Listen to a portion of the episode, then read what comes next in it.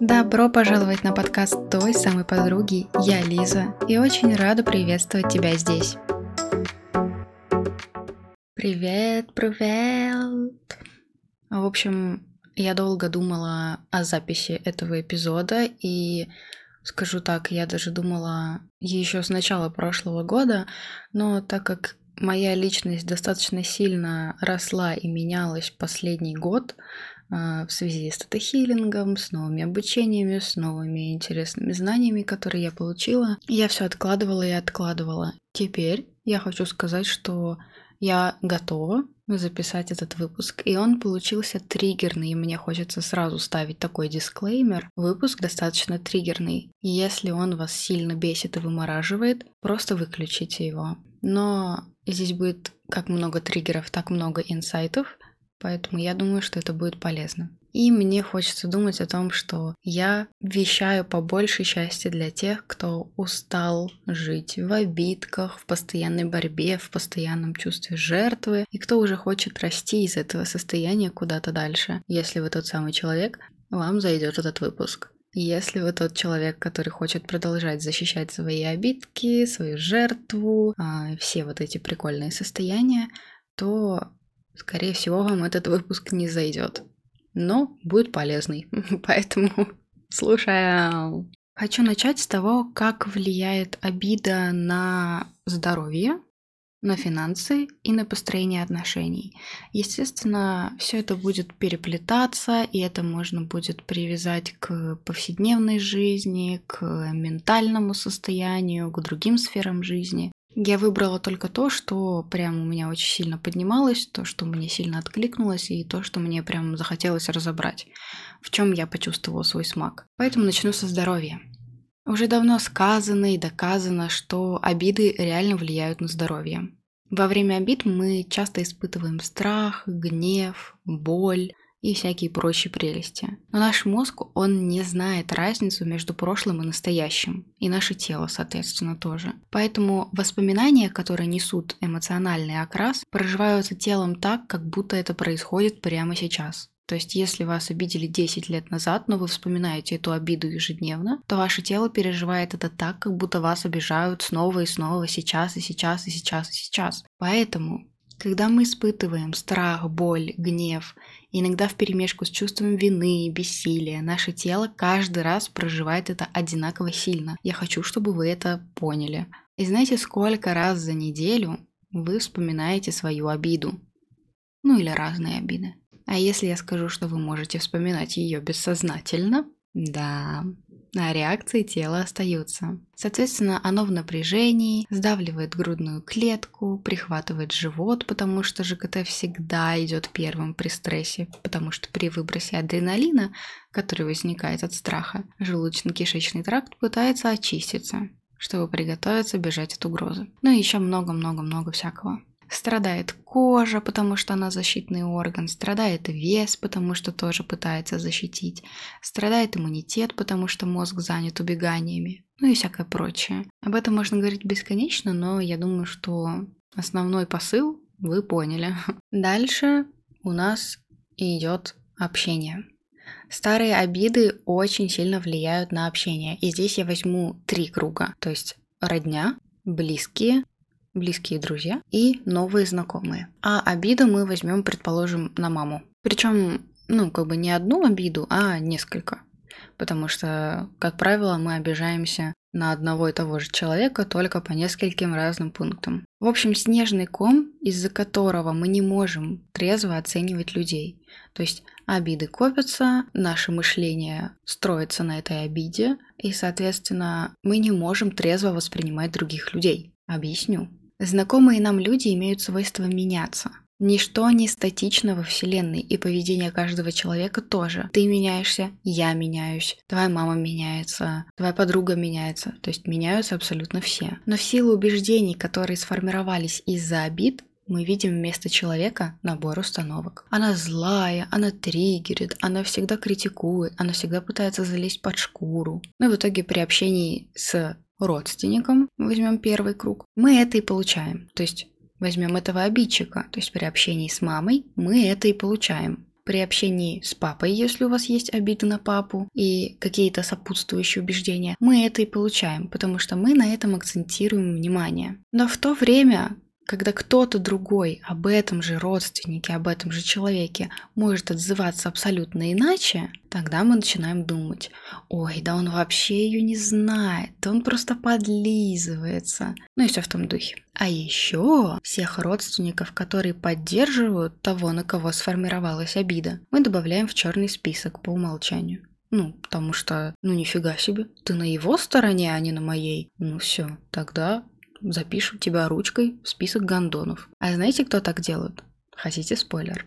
Да, так делают дети. Но о детской позиции мы поговорим в следующем выпуске. Это будет, это будет тоже интересный эпизод. И мне уже хочется его записать, так что есть вероятность, что после этого эпизода я пойду сразу же записывать другой. А еще я слишком excited, поэтому из-за того, что я подготовила сценарий, выпуск будет такой, ну, многословный и, возможно, чуть-чуть тараторящийся. Причем сам, да? Ну, сам он будет тараториться. Я тут вообще-то, я просто наблюдатель, как бы забейте, да? Ну ладно, вернемся к нашим баранам. Берем следующий круг общения в виде близких и друзей. Ну, во-первых, если он близкий человек в чем-то согласен с кем-то из родственников, то есть при пересказывании какой-то своей личной травмы, личной драмы и вот это все, если человек, которому вы это рассказываете, примет сторону или хотя бы скажет что-то за, что-то в пользу этого обидчика, ну, он сразу же будет записан в список пидорасов, понимаете, да? Может быть карандашиком. Второй момент. А, фраза ты так похож на или ты так похожа на. Ну, в общем, я записывала эту фразу в контексте чего-то хорошего. То есть ты, например, внешне так похожа на маму или, ой, вот эта черта характера очень похожа на твоего отца. То есть это что-то хорошее. Я имела в виду что-то хорошее. Ну, в общем, эта фраза превращается в пытку. Потому что вместо здравой оценки и мыслях о том, что ты мог перенять реально что-то хорошее, то есть форму глаз, которая изначально-то в целом красивая, а форму носа или доброту. В общем, вместо этого ты чаще всего вспоминаешь тот набор убеждений, который у тебя сформирован об этом человеке.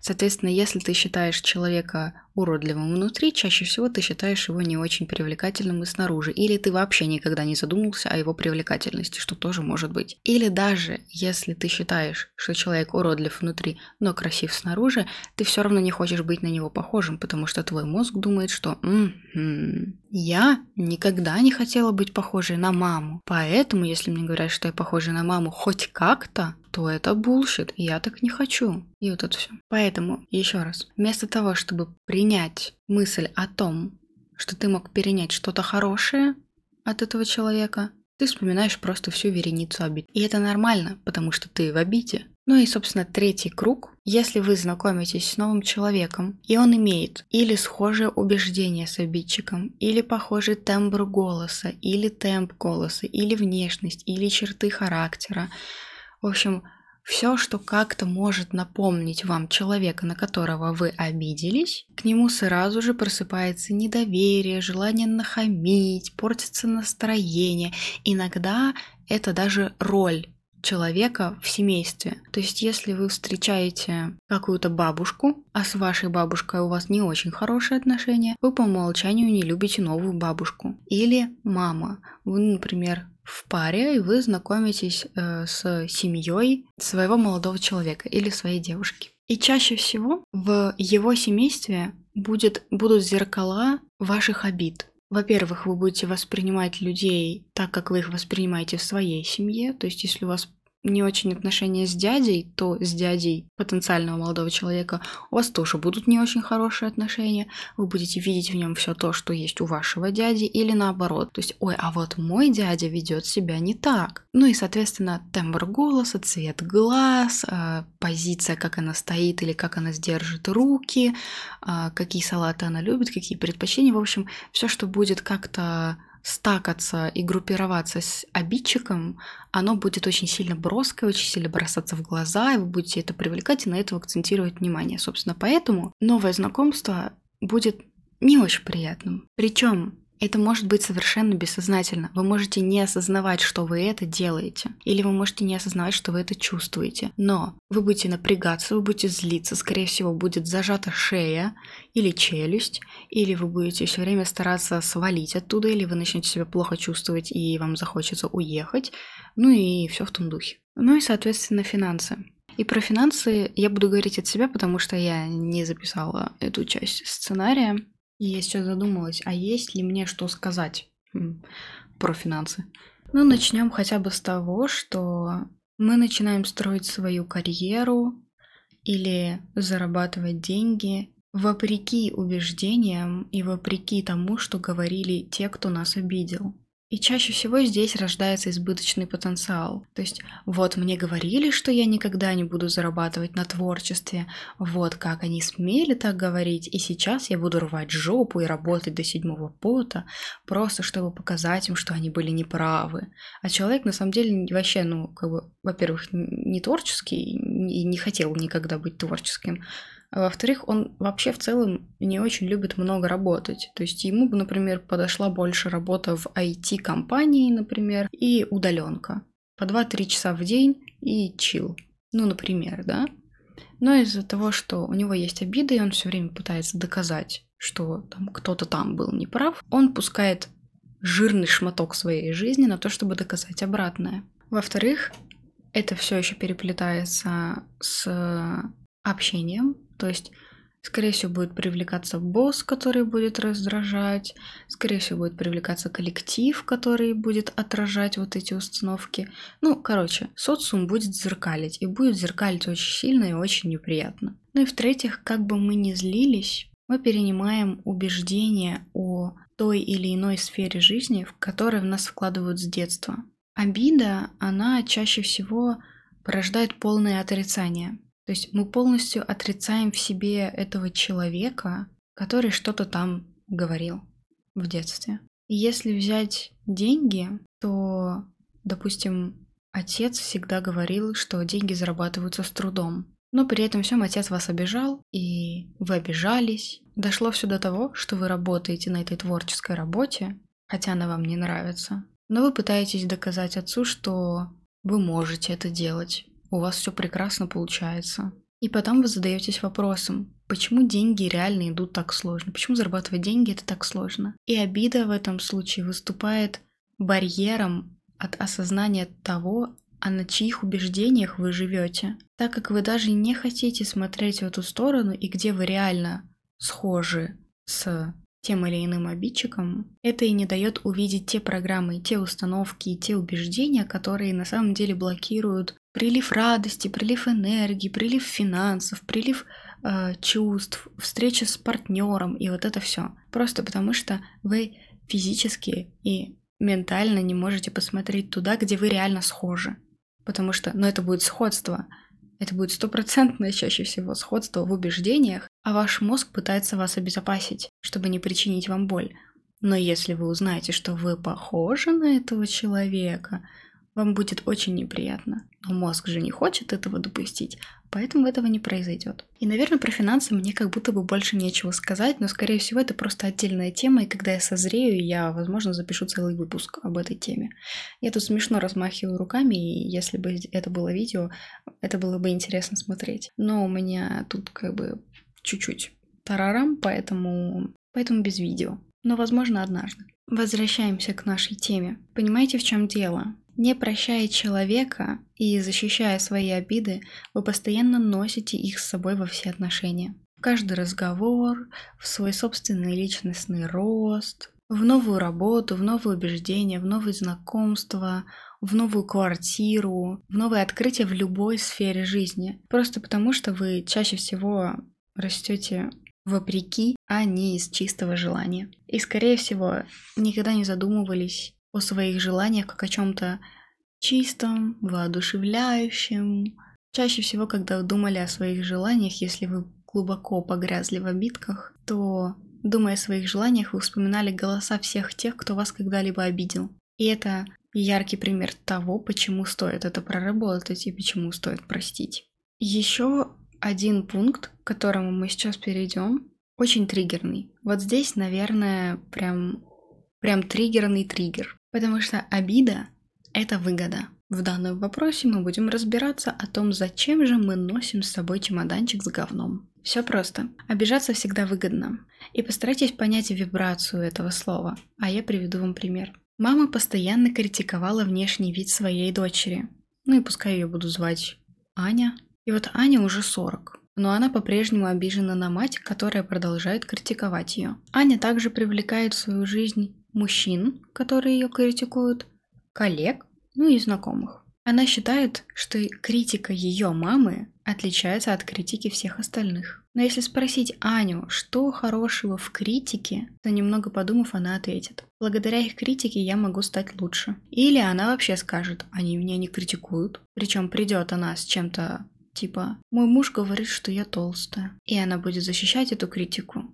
Она будет говорить, что нет, эта критика никак не схожа с критикой, которую говорила мама. Ну, типа, это другое, ты не понимаешь. А если спросить, а что хорошего и полезного в том, чтобы обижаться на мать 40 лет подряд, то еще немного подумав, она ответит, обида на нее позволяет мне понимать, какой плохой она человек. И это разрешает мне не делиться своей жизнью с ней, а также тщательно выбирать людей, с которыми я общаюсь и которыми я себя окружаю. То есть Аня, благодаря обиде, отстаивает личные границы. Во всяком случае, так, как умеет. И я так сказала, потому что изо дня в день мы носим с собой эту обиду. То есть мы концентрируем на ней очень много внимания а то, на чем мы концентрируем внимание, всегда непременно растет. Вот вам легкий пример с жирочком. Чем больше вы говорите себе «я жирный, я жирный, я жирный», тем больше ваш жирочек растет. Понимаете? Понимаете? Когда мы в обидках, когда есть какой-то триггер, есть какая-то зацепка на определенную черту характера или на определенное эмоциональное поведение или на любое в целом поведение, то есть на какое-то конкретное, да, то мы ищем это в людях, мы ищем в людях те изъяны, которые нас обидели, ну, чтобы сразу отсечь таких людей. Но мы с вами всегда находим то, что ищем. И чем больше говна мы ищем, тем больше мы его находим. То есть девушка, которая м, встречалась с не очень приятными молодыми людьми, идет в новые отношения, и ей попадается совершенно противоположный чувак. Он добрый, он нежный, он за ней ухаживает, он оберегает ее, он дарит ей подарки. В общем, ну, абсолютная противоположность. И она, по первости, часто будет думать о том, ну, где-то здесь должен быть подвох. Ну что-то здесь точно не так. Она на этом очень часто акцентируется. Ну и, соответственно, рано или поздно этот подвох вылезет. Тот, кто ищет, тот всегда найдет. Это работает как в хорошую сторону, так и в плохую. И потом, когда она что-то такое найдет, она обязательно скажет, ну вот я так и знала. Когда вы говорите, ну я так и знал, это значит, что вы изначально готовили себя к этому сценарию. Пожалуйста, обратите на это внимание. Так вот, Возвращаемся к модели Ани. Так как нам нужен социум, и мы в целом чувачки достаточно социальные, мы начинаем строить взаимоотношения с людьми рано или поздно. И наш мозг в этот момент устроен как-то так. Он думает, если она продолжит сильно видеть все вот эти вот штуки в людях, она сдохнет от одиночества. Потому что, а как взаимодействовать с людьми, если они все приносят боль? Мозг начинает немножечко это, окучивать вот эту большую беду он начинает ее окучивать, он начинает ее трансформировать, трансформирует ее так, что ее можно применить в жизни. То есть ее можно совместить с социумом. Можно извлечь и выгоду, и при этом взаимодействовать с людьми. Иногда бывают ситуации, в которых люди не сразу проявляют какие-то свои черты характера. Это нормально, мы так устроены. И на какой-то момент мы можем забыть свои обидки. Но потом мы встречаем человека, с которым мы начинаем строить какие-то взаимоотношения, будь то любовные, а, рабочие или дружеские. И нас что-то цепляет в, это, в этих людях. Нас цепляет их доброта, нас цепляет их утонченный вкус, нас цепляет их внешность, нас цепляет секс с ними и вот это все. И в итоге, когда человек проявляет триггерную для нас черту характера, и это причем может еще происходить в период какой-нибудь гормональной волны, или в период, когда мы были очень одиноки, и вот мы нашли, кто наконец-то нас понимает. И, соответственно, пока ум еще не отошел от этой эйфории, от этих чувств, от этих гормонов, от этих бабочек, от этих конфет и букетиков и цветочков, мы встречаем эту триггерную черту, И наше тело дает нам сигнал. Оно всегда дает сигнал. Оно может дать сигнал в виде бабочек в животе, кстати говоря. Но оно дает сигнал. Мы чаще всего игнорируем этот сигнал, потому что мы не привыкли доверять своему телу. И, соответственно, со временем мы забиваем просто на этот триггер. И я вам так скажу, это вообще не хороший вариант развития, потому что мы закрываем глаза на то, что нас действительно беспокоит. То есть мы продолжаем обижаться. При этом всем мы закрываем глаза на триггер, который происходит у нас изо дня в день. И тут мы возвращаемся к самому первому пункту, о чем мы сегодня говорили. Когда мы вспоминаем ту или иную ситуацию, которая нас обидела, мы испытываем ряд не очень приятных чувств. И этот ряд не очень приятных чувств переживается нашим телом, так же, как он переживался в момент обиды. Нет ничего плохого в том, чтобы чувствовать злость, чувствовать там бессилие и вот это все. Это плохо, когда это происходит очень часто. И это плохо, когда это происходит, потому что когда-то 20 лет назад кто-то что-то вам сказал, и вы до сих пор это носите с собой. Так вот, в итоге мы закрываем глаза просто потому, что мы так и не научились отстаивать личные границы, отпускать обиды и не приносить образ этого обидчика в свои новые отношения. И следующий вопрос, который э, я себе записала, то есть обычно, когда я пишу сценарий, я накидываю пункты, которые мне нужно записать, и потом по ним уже пишу более развернутый текст. Но тут я себе записала. Зачем прощать? И ответила сама же себе. Если вы все еще задаетесь этим вопросом, то, пожалуйста, переслушайте этот выпуск заново. Ну а вообще, ради себя, ради своей полной жизни, ради качественных и вкусных и классных взаимоотношений с людьми, с собой, с животными, с новыми ситуациями в жизни, ради того, чтобы зарабатывать так, как вы хотите зарабатывать, ради того, чтобы наслаждаться теми вещами, которые вам действительно нравятся, ради того, чтобы жить без хаоса в голове, когда вы катаете какую-то ситуацию, где вас кто-то обидел, кто-то задел, кто-то вам что-то сказал. Выпуск получился очень длинный, но вы понимаете, да? И напоследок мне хочется сказать, что даже после прощения вы все равно имеете право не возвращать этого человека в свою жизнь. Вы имеете право держаться подальше от мамы. Вы имеете право подальше держаться от того человека, который причинил вам не самые приятные чувства. Просто то, что вы будете при этом ощущать, совершенно разное. Когда вы находитесь в обиде и вы держите этого человека подальше от себя, вы привносите этого человека в каждые свои взаимоотношения. Ну, вы уже это поняли. А когда вы простили человека, но не хотите возвращать его в свою жизнь, вы о нем даже не вспоминаете, неосознанно, не бессознательно. Вам просто пофигу. Вы просто подумали, что да, просто я не хочу общаться. Но мне не о чем больше говорить с этим человеком, нас ничего не связывает. Я благодарна тому, что я научился вот этому, вот этому. И в тот же момент я понимаю, что наши пути давно разошлись, и это окей. И ваше состояние совершенно другое. Ну и если вы хотите поработать со мной, особенно касательно обид, я рекомендую вам использовать метод тета-хиллинг. Просто потому, что тогда проще добраться до корня обиды, быстрее и качественнее его выкопать. Ко всему прочему, Прорабатывать обиду можно на кого угодно, на самого себя, на какую-то собаку, которая укусила вас когда-то давным-давно, на маму, на папу, на бабушку, на дедушку, на бывших партнеров, на одноклассников.